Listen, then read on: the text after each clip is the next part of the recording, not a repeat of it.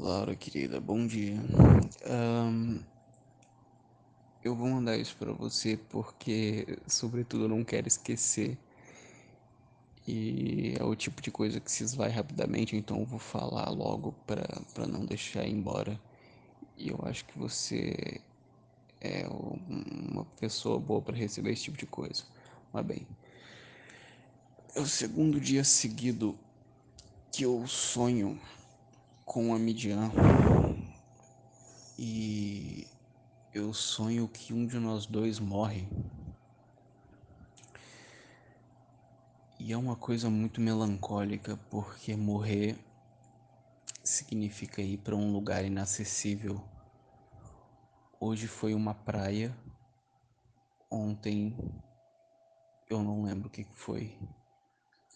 Mas o sonho consiste na gente chegando tipo no limite desse lugar como um casal meio de mãos dadas e tal. E aí hoje quem quem morreu fui eu. Aí o que que acontecia? Eu conseguia entrar na praia e eu conseguia ver a praia. Ela não conseguia nem ver a praia. Para ela era outro mundo que ela via ali, era outra coisa. Mas a gente chegava nesse lugar e tinha essas grades. Aí eu atravessava, passava para a praia e eu olhava em volta e tipo, caramba, é uma praia aqui e é lindo e é incrível. E aí tipo eu olhava para trás e via que ela tava ali do outro lado da grade e eu falava, olha, é lindo, é incrível, e e ela não respondia, não dava nenhum sinal de que estava me ouvindo. E eu lembro que o sonho de ontem foi alguma coisa por aí e foi super triste por causa dessa tentativa frustrada de comunicação. Mas no de hoje eu atravessei pro outro lado com o celular no bolso. É...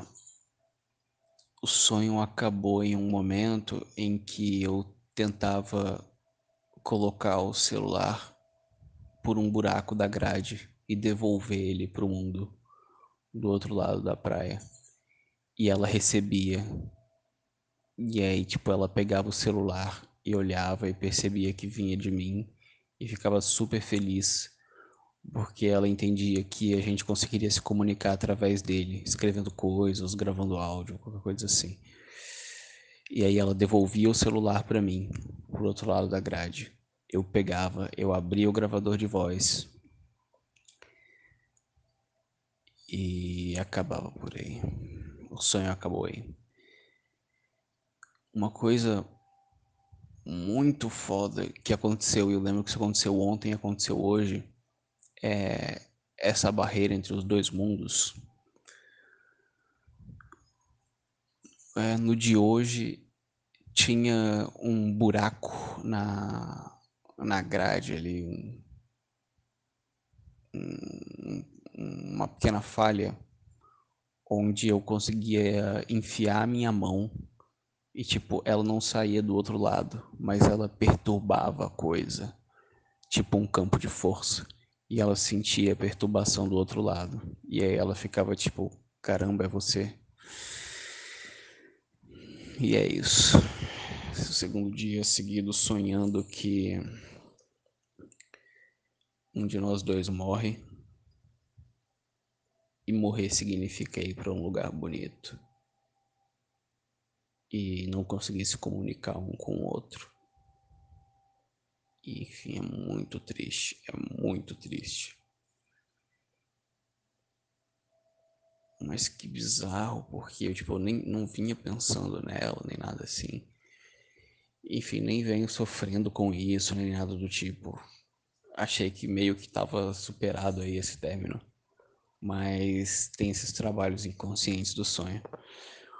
Bom, enfim, desculpa mandar um áudio tão longo assim, mas eu acho que espero que te agrade aí essa historinha. Beijão, gato, e um bom domingo para você.